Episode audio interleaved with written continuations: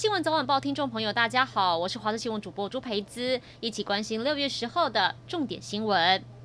疫苗一剂难求，然而连日来爆发台北市诊所违规开放民众施打。九号爆出的好心肝诊所事前并没有提供卫生局施打名册，却能够一次获配上千剂的疫苗。台北市政府获报后，虽然进行立即稽查开罚，但是台北市议员苗博雅就质疑台北市府态度是避重就轻。不但对于其他诊所还有违规接种疫苗情况浑然不知，到底是谁决定分配疫苗给诊所的？为此，台北市长柯文哲早上也召开记者会说明。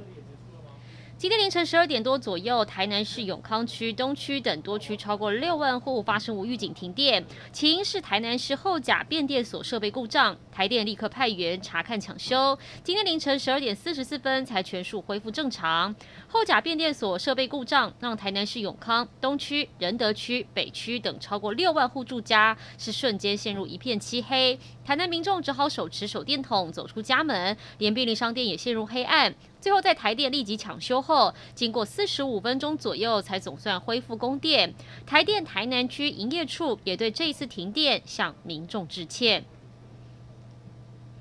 国际消息：南韩光州市当地一栋五层楼建筑，昨天在拆除过程中突然倒塌，然后倒向街道，还掩埋一辆巴士，至少造成九死八伤。从后方车辆行车记录器影片能看到，整栋大楼都突然朝道路方向倒塌，结果是直接压在路过的巴士上。当地消防单位到现场救援，在瓦砾堆中找到十七个巴士乘客，当中九个人死亡，八个人重伤，送医急救。至于大楼倒塌原因，还有待调查。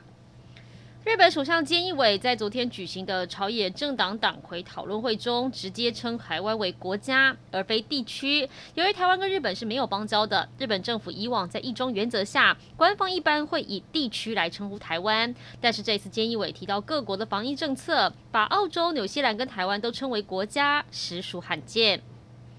一起来关心国内天气。今天天气跟昨天差不多，各地早上大多是多云到晴，但是午后还是会有明显的雷阵雨发展。尤其各地山区午后降雨几率高，对流云系也有机会向嘉义以南的平原地区扩展，等于说这些地方也有机会下雨。午后雷阵雨出现的时候，容易有局部大雨跟及时强降雨，提醒大家中午过后一定要特别留意天气的变化。同时，在东南风影响下，华东地区、恒春半岛偶尔也会出现局部短暂雨，但是降雨时间不会太长。而在温度部分，各地不下雨时还是属于闷热天气，高温普遍在三十到三十四度。中南部的河谷或近山区会再高一点，有机会来到三十五度以上。紫外线也普遍都是在过量等级，提醒您务必要注意防晒，多喝水。